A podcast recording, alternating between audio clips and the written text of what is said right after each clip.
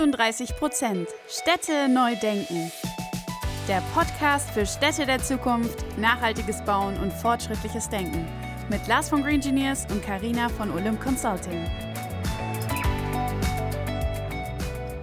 Liebe Freundinnen und Freunde der nachhaltigen Städte von morgen. Und herzlich willkommen zu einer neuen Folge 38% Städte neu denken. Bewusst und gesund leben verbinden viele Menschen mit biologischem Essen und anderen natürlichen Themen. Dass aber auch unsere Lebensräume, im Speziellen die Immobilien, diesen ökologischen Qualitäten entsprechen können, darüber wollen wir heute mit Marlene Korf sprechen.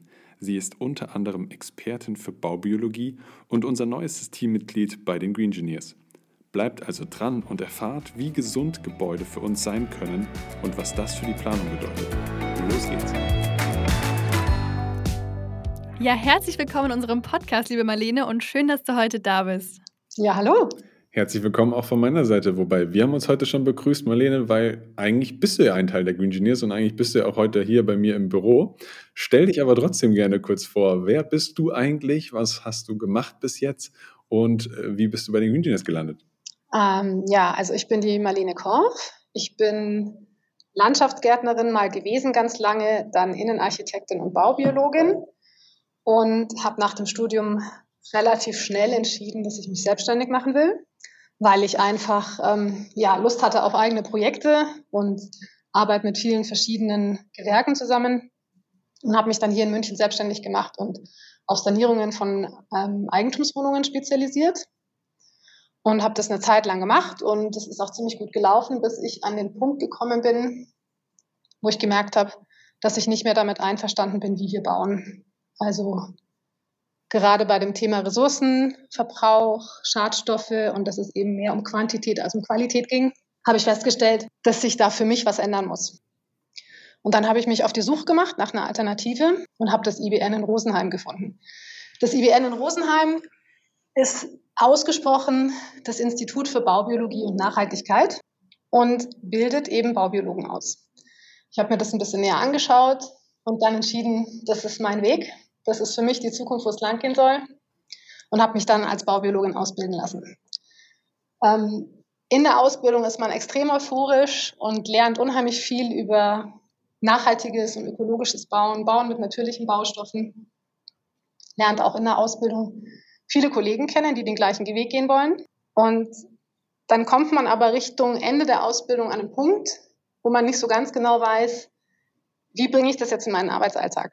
Wie kann ich das umsetzen? Wie bringe ich das weiter nach außen? Wie kann ich das zu meinen Kunden bringen? Wie kann ich das in der Baubranche verwirklichen? Damit habe ich dann auch wirklich in meiner Selbstständigkeit sehr gekämpft, weil es gar nicht so einfach war, im klassischen Baugewerbe solche Themen irgendwie anzubringen und habe dann ähm, den Weg in den Verband Baubiologie gesucht. Der Verband Baubiologie ist der Dachverband für alle Baubiologen in Deutschland und ähm, Verzeihung, Deutschland und Europa. Und wir verbinden eben alle Interessierten an der Baubiologie. Also da sind nicht nur Menschen aus der Baubranche, sondern auch eben Mediziner, ähm, Umweltingenieure, auch ganz normale Kaufmänner. Kauf, Kaufmänner darf man nicht mehr sagen, wir Kaufleute.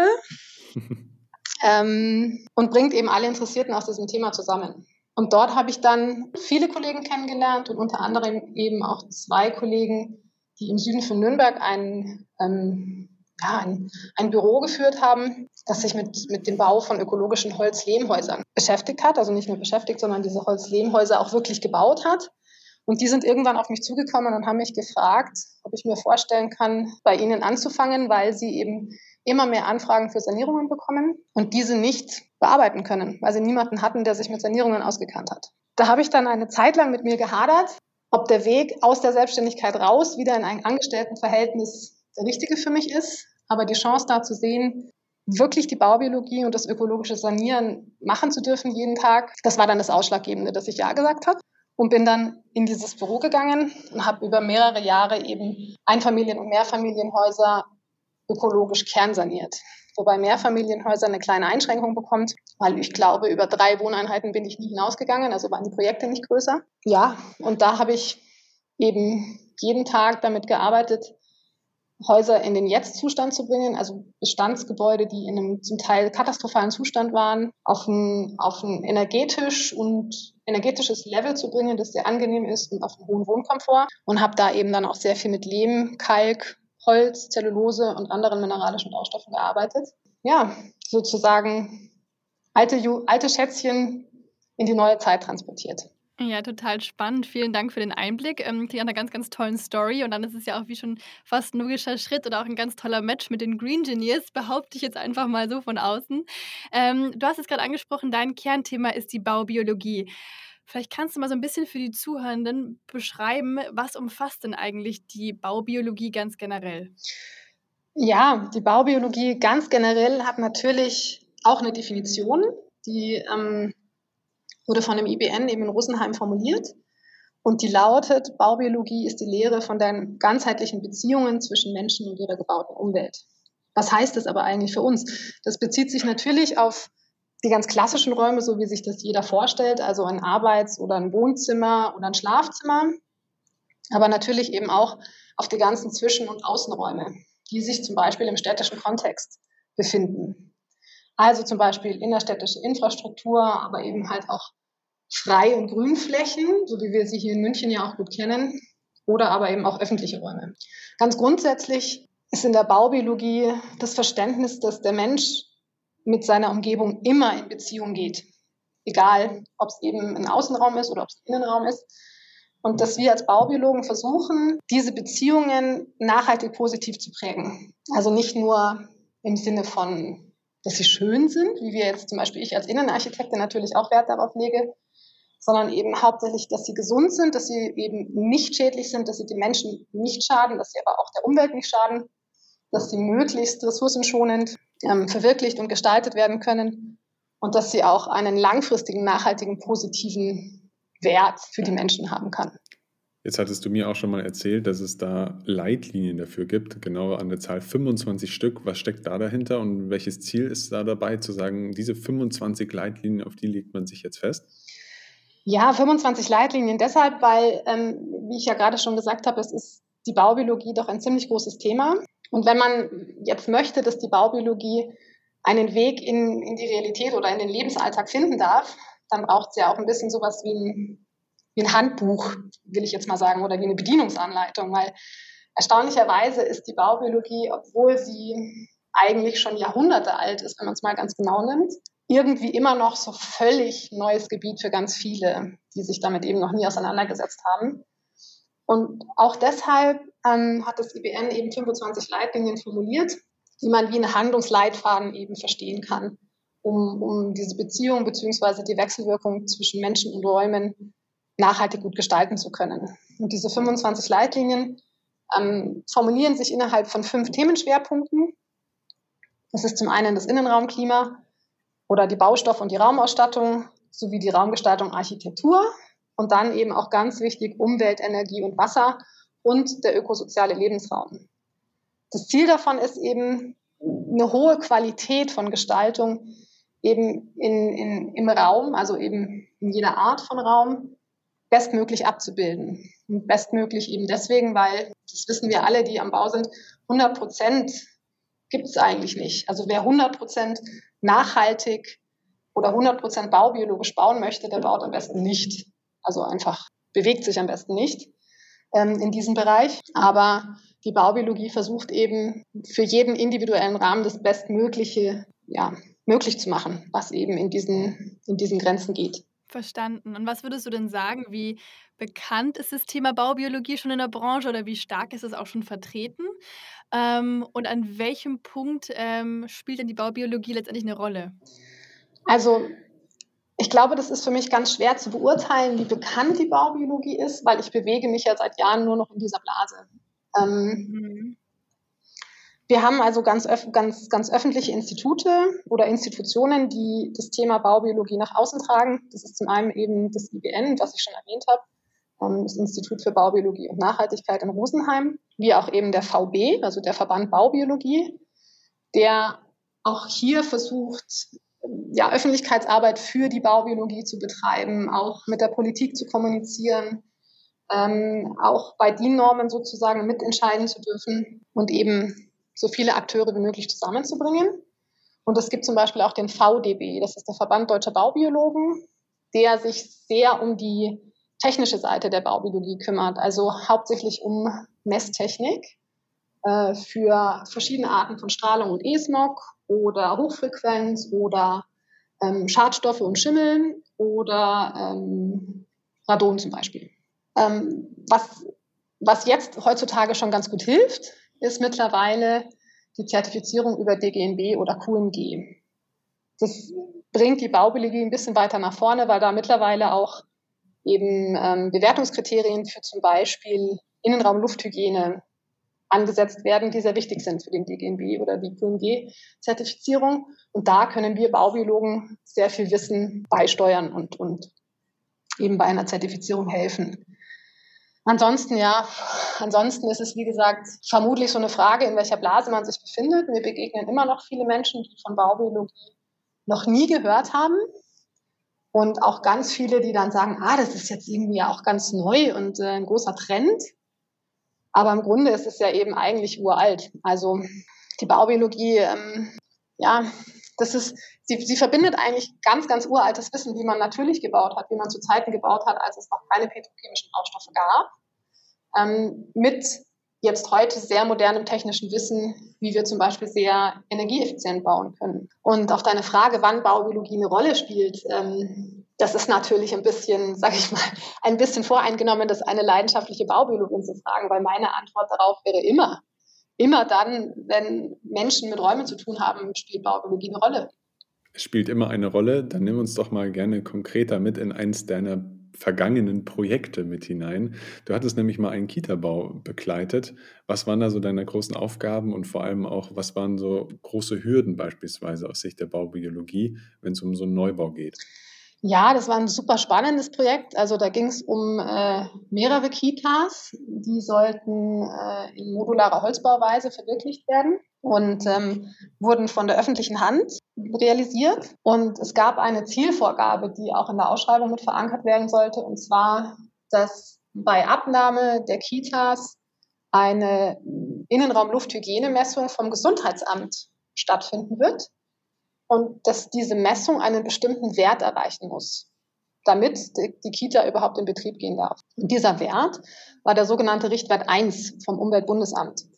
Das ist jetzt ein sehr, sehr technischer Inhalt, aber ähm, um das mal so darzustellen, dieser Richtwert 1 bezieht sich auf eine Menge an Schadstoffen, die sich in einem Kubikmeter Luft befinden dürfen, damit das Umweltbundesamt sagt, okay, das ist noch ein Wert, der ist in Ordnung, der ist verträglich, der ist nicht schädlich für irgendjemanden und äh, in, in, wenn das Gebäude diese Werte erreicht, dann darf es in Betrieb gehen, dann ist es sozusagen geeignet für den Betrieb als Kita. Was ist daran das Problem? Ähm, wenn man in Holz baut, dann kennen wir alle das, das frisch gesägtes Holz oder wenn wir uns eben in, in so alten Holzstübeln bewegen, die, die noch schön nach Holz riechen, dann empfinden wir das eigentlich als angenehm. Aber dieser Geruch nach Holz ist aus Sicht der Toxikologen ein Schadstoff, weil es Terpene sind, die aus dem Holz ausdampfen. Es sind natürliche Stoffe. Da gibt es auch eine heiße Diskussion darüber, ob die jetzt wirklich schädlich sind oder nicht. Aber der aktuelle Stand der Wissenschaft ist, dass sie eben gerade in so einer Luftraumhygienemessung als Toxin bewertet werden. Das bedeutet wiederum für, für so einen Bau, wenn wir in Holz bauen, dann haben wir in dieser Luftraumhygienemessung schon eine Grundlast an Schadstoffen, die allein durch die Konstruktion mit dem Holz entsteht. Das wiederum bedeutet, ähm, dass man sehr darauf aufpassen muss, welche anderen Baustoffe noch dazukommen. Also wie werden Bodenbelege eingebaut? Werden die verklebt? Ähm, gibt es Oberflächenmaterialien wie Lacke und Farben, die irgendwelche Schadstoffe ausdampfen könnten? Gibt es Bauteile, die irgendwie bei der Montage mit Bauschaum einge eingebaut werden? Gibt es ähm, Zuschlagstoffe, zum Beispiel in Estrichen? die eventuell über einen längeren Zeitraum ausdampfen könnten und dann in einer Messung sichtbar werden. Weil diese Messung eben letzten Endes alle Schadstoffe, die sich in diesem Raum befinden, zusammenzählt und dann eben eine Bewertung dafür ausgibt. Und bei diesem sogenannten Richtwert 1 des Umweltbundesamtes darf maximal ein Summenwert von 300 Mikrogramm pro Kubikmeter sein, also 300 Mikrogramm an Gesamtschadstoffen von allen Baustoffen, die sich in diesem Gebäude befinden. Und das ist ähm, für die heutige Bauart mit den Baustoffen, wie wir bauen und auch in der Geschwindigkeit, in der wir bauen, weil es doch immer sehr schnell gehen muss und weil man kaum Zeit hat, um, um Bauteile wirklich durchzutrocknen und das Gebäude lange auszulüften, ähm, ist das ein sehr, sehr kritischer Wert, weil der kaum zu erreichen ist. Gerade wenn man eben in Holz baut.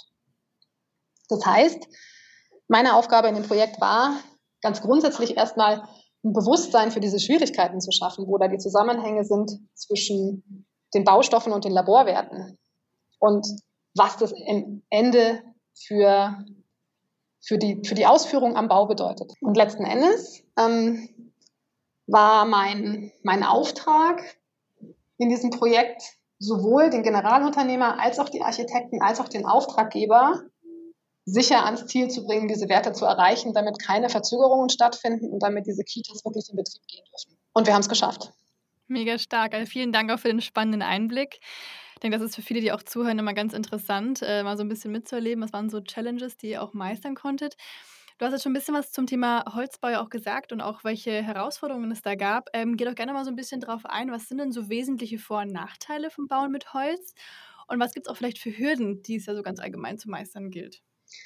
Ja, die Vorteile vom Holzbau, die sind ähm, natürlich sehr sympathisch, weil es geht viel, viel, viel schneller als vor Ort einzeln zu bauen, weil ich kann alles Wetter und Temperatur unabhängig ähm, in, einem, in einer Halle vorproduzieren. Ähm, Teile können sozusagen ja, bis zu einem gewissen Grad vorproduziert werden, auf die Baustelle geschafft und dann so wie in Lego zusammengesetzt werden. Ähm, das bedeutet, wir sind also völlig, völlig unabhängig von, von Umwelteinflüssen. Der Holzbau ist auch viel genauer. Also weil ich natürlich darüber, dass man, dass man keinen händischen Abund oder kaum noch händischen Abund hat, ähm, dass ich im Holz auch, ähm, ja, auch über C&C und ähnliche maschinelle Unterstützung ganz saubere Verbindungen herbekomme, ist der viel, viel, viel akkurater, als wenn ich alles vor Ort mache, als, als würde ich es zum Beispiel mauern lassen. Er ist auch insofern entspannter und fehlertoleranter, weil ich auf der Baustelle viel einfacher nacharbeiten kann, wenn ich wirklich mal was nacharbeiten muss. Also natürlich auch nur bis zu einem gewissen Grad, aber ganz grundsätzlich ist Holz da sehr, sehr viel dankbarer als jeder andere Baustoff. Ähm, dadurch ist es natürlich zeit- und kostenkontrollierbarer als alles, was ich nur vor Ort ähm, erschaffe. Und ganz grundsätzlich ist es auch umweltschonender als jetzt natürlich zum Beispiel Beton oder Zement. Ähm, die Nachteile vom Holzbau sind, ja, wir, am Bau müssen, glaube ich, umdenken, weil in den letzten Jahrzehnten hat sich in der, in der Baubranche einfach ein, ein Spielfeld entwickelt, in dem wir kaum noch technisch im Sinne von Holzbau denken mussten.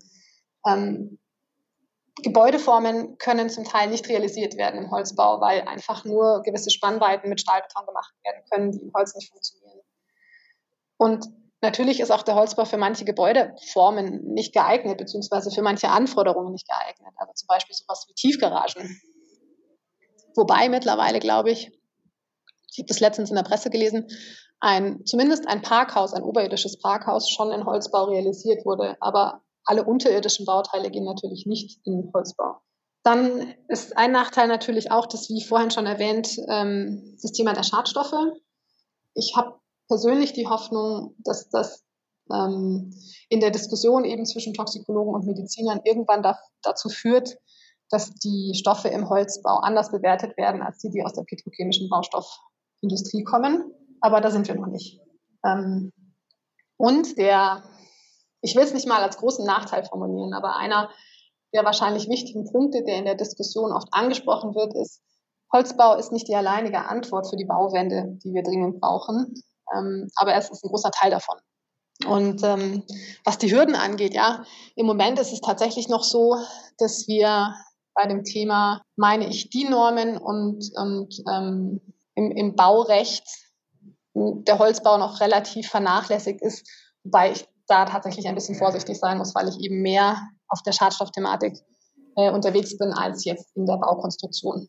Jetzt sind es natürlich nicht nur Holz, das einen natürlichen Baustoff darstellt. Was gibt es denn noch so für natürliche Baustoffe und was ist deine Meinung dazu, zu dem Thema Auf der einen Seite gibt es die natürlichen Baustoffe und auf der anderen sage ich jetzt mal ganz einfach gesprochen die nicht natürlicheren ähm, oder nicht biologischen Themen. Was siehst du da für große Punkte?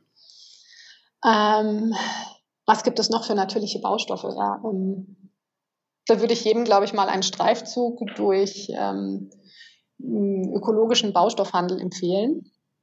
Also was gibt es für natürliche Baustoffe? Ja, der Klassiker, den glaube ich viele mittlerweile kennen, ist natürlich Lehm. Es gibt Kalk, es gibt Zellulose, es gibt Holz in jeglicher Form, also auch als Holzfaser, als Holzspäne. Ähm, es gibt Stroh, es gibt ähm, Naturgipsfasern. Es gibt mittlerweile auch ganz viele Baustoffe aus Hanf, auch zum Teil Hanfziegel, meine ich, wie es schon gibt äh, Jute, ähm, wie gesagt, alles, was wir eigentlich ähm, aus, dem, aus der Bauzeit von vor 1950 kennen. Das sind alles relativ natürliche Baustoffe. Also natürlich ist Stein auch ein natürlicher Baustoff. Ähm, ich bin, wie gesagt, ein sehr großer Fan davon, weil ich der Meinung bin, dass Gebäude, die mit natürlichen Baustoffen ausgestattet sind, sehr viel mehr aushalten als andere Räume mit aushalten meine ich, ähm, ja, sie, sie vertragen die Fehlerhaftigkeit des Menschen da drin. Also das heißt, wenn ein bisschen zu viel Raumfeuchte oder Raumluftfeuchte im, im Raum ist, dann können natürliche Putze damit besser umgehen, als zum Beispiel Gipsputze damit umgehen können. Strahlungswärme, die ich versuche auch mit Bauteilen zu kombinieren, ist für den Menschen einfach eine angenehmere Wärme als eine Konvektionswärme. Ja, Gebäude, die mit natürlichen Baustoffen gebaut werden, werden von vielen Menschen als, als atmende Hülle wahrgenommen. Und ganz grundsätzlich empfinde ich oder empfinden viele andere das ebenso, dass ein Gebäude wie unsere dritte Haut ist. Und sie sollte ähnlich komfortabel und ähnlich bequem und ähnlich gesund und vor allen Dingen gesundheitsfördernd sein wie unsere zweite Haut. Und die zweite Haut ist ebenso unsere Klamotten und, und alles, womit wir uns oberhalb unserer ersten Haut umgeben. Und auch die sollte natürlich gesund sein. Und bei den Gebäuden ist es wie bei unserer Körperhaut. Je gesünder sie ist, desto länger kann sie uns stabil halten. Und auch das ist was, was in der Baubiologie eben ein ganz wichtiges Thema ist, dass ein Fokus darauf gelegt wird, ja, Umwelteinflüsse, negative Umwelteinflüsse auf unser Immunsystem so weit runterzufahren, dass es die Chance hat, den Alltag zu meistern, den wir als Menschen, gerade im städtischen Kontext, ja immer wieder ausgesetzt sind, also eben auch starken Umwelteinflüssen, gerade in dem Moment, wenn wir eben ja, den Großteil unserer Zeit in Innenräumen verbringen. Das Interessante ist, dass ich gerade in meiner Zeit als Selbstständige sehr oft miterlebt habe, wie zum Beispiel Handwerker auf der Baustelle, ich will es jetzt nicht sagen als gelitten haben, aber man schon gesehen hat, dass das einen Einfluss hatte, welche Stoffe sie verbaut haben. Und ähm, habe das auch am, am eigenen Leib erlebt dass ich mittlerweile sehr empfindlich auf gewisse Baustoffe reagiere, weil ich da, ja, bei Medizinern sagt man, wenn man einen allergischen Schub hat, also wenn ein Stoff eine Allergie auslöst und das Immunsystem einmal über diesen Punkt drüber gekommen ist, dass es eben so einen allergieauslösenden Effekt hatte, dann merkt sich das das Immunsystem und reagiert in Zukunft immer sehr empfindlich auf bestimmte Stoffe. Und das ist mir vor meinem Studium ähm, im Zusammenhang mit Lacken und Klebern passiert. Und habe da dann auch irgendwann verstanden, dass es eben sehr wichtig ist, mit welchen Stoffen wir uns umgeben, damit unsere Gesundheit resilient bleibt. Und dafür eignen sich eben natürliche Baustoffe ganz wunderbar. Total coole Einblicke, weil wir auch das Thema noch nicht so der Breite hatten bei uns im Podcast. Echt spannend. Jetzt habe ich nochmal eine ganz andere Frage. Ähm, als großer Green Genius, vielleicht kann ich jetzt mal ein bisschen das Spotlight auf Green Genius packen. Ähm, also, mich würde total interessieren, ähm, was war denn deine Motivation, zu den Green Genius zu kommen und quasi dein Wissen nochmal hier mit reinzubringen? Also, wo hast du den Match gesehen für dich? Ja, das ähm, lässt sich wahrscheinlich am allerbesten damit beschreiben, dass mir die Bauwende sehr am Herzen liegt. Und ich also sowohl im Verband Baubiologie als auch beim ÜBN, ähm, als auch in dem Büro, wo ich tätig war, als auch bei den Architects for Future ähm, mich immer versucht habe, mit einzubringen und zu engagieren, dass die Bauwende, wie ich sie verstehe, also das, was passieren muss in der Bauwirtschaft, damit wir dieses Thema der 1, des, des 1,5 Grad Ziels irgendwie noch in den Griff bekommen. Ähm, ja, dass ich mich einfach dafür sehr eingesetzt habe, dass wir das erreichen können. Und mh, mm, ich habe dann auf LinkedIn über Umwege Green Engineers, ich will nicht sagen kennengelernt, sondern bin aufmerksam geworden auf, auf ein paar Beiträge und habe darauf irgendwie reagiert. Und äh, Lars und ich sind dann ins Gespräch gekommen und haben festgestellt, dass wir doch sehr ähnliche Ziele haben und einen einen sehr gleichen Idealismus. Ja, da ist mir dann einfach irgendwann klar geworden, wenn ich wirklich will, dass die Bauwende vorangeht und wenn ich wirklich will, dass ich meinen Teil dazu beitragen kann, dann muss ich in Anführungsstrichen den, den, den Sektor des Einfamilienhauses verlassen und muss mich in ein, ein neues Feld begeben, in dem ich einfach mehr Akteure zusammenbringen kann, die alle an dieser Bauwende aktiv sein können und, und mein Wissen in einen Pool hineingeben, der eben ganz, ganz breites Wissen im nachhaltigen Bauen ja, zur Verfügung stellt. Ja, im Endeffekt waren wir da sehr einer Meinung und ähm, haben dann irgendwann entschieden, dass wir das gemeinsam tun können. Und deswegen bin ich hier. Und das ist schön so. Es hat gematcht. Es ist super, dass du bei uns im Team gelandet bist. Und die Baubiologie ist wirklich ein, ein so essentieller Teil und so, wie du es jetzt auch noch beschrieben hast, von einem mhm. dieser ganz großen Bausteine, die dazugehören. Wie kriegen wir es hin, nachhaltig zu bauen? Jetzt sind wir trotzdem bei der letzten Frage angelangt. Und auch dir werden wir jetzt die letzte Frage stellen, die 2023 neu dazugekommen ist. In welcher Stadt der Welt bist du sehr, sehr gerne oder am liebsten? Und welche Gebäude haben darauf einen großen Einfluss, warum du dich da so wohlfühlst? Oh, das ist eine super schwierige Frage.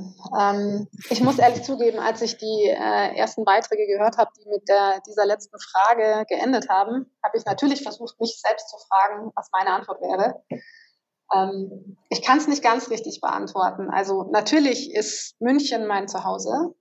Da bin ich der Horn, wie man so schön sagt. Ähm, aber das hat, glaube ich, weniger mit Gebäuden zu tun, sondern mit den Beziehungen zu den Menschen, die ich hier führe und mit den Erinnerungen, die ich hier über die letzten, ich glaube, über die letzten 30 Jahre in etwa gesammelt habe. Und ähm, ich nenne sie immer die Grande Dame, also die, die große Dame. Und wenn ich hier in der Altstadt spazieren gehe und meine ganzen Eckchen ähm, ja, besichtige, besuche, die ich eben alle kenne, weil ich die Stadt wie meine Westentasche kenne, dann geht mir einfach wahnsinnig das Herz auf, weil das so eine ganz eigene Atmosphäre ist, ähm, die ich eben in dieser Stadt empfinde. Aber ich finde auch Städte wie, wie, wie London, Paris, ähm, Oxford. Oxford ist eine wunderschöne Stadt. Sydney ist wunderschön. Auch New York hat irgendwie seinen Reiz. Aber ich glaube, auf die Frage, wo ich am liebsten bin, würde ich immer antworten zu Hause. Und zu Hause ist aktuell München.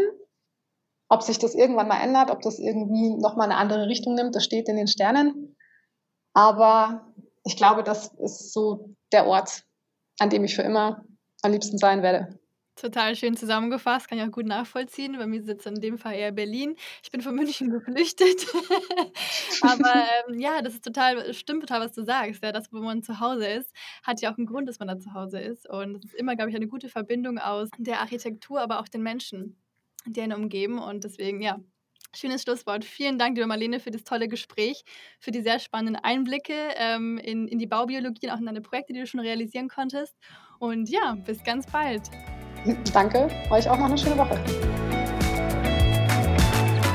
Wir hoffen, die Folge hat euch gefallen und ihr konntet neuen Input mitnehmen. Damit ihr auch die nächste Folge am Donnerstag um 18 Uhr nicht verpasst, könnt ihr unseren Channel abonnieren und gerne auch eine Bewertung dalassen. Du findest uns auf Spotify, Apple Podcast und allen gängigen Podcast-Plattformen. Danke fürs Anhören und bis nächste Woche.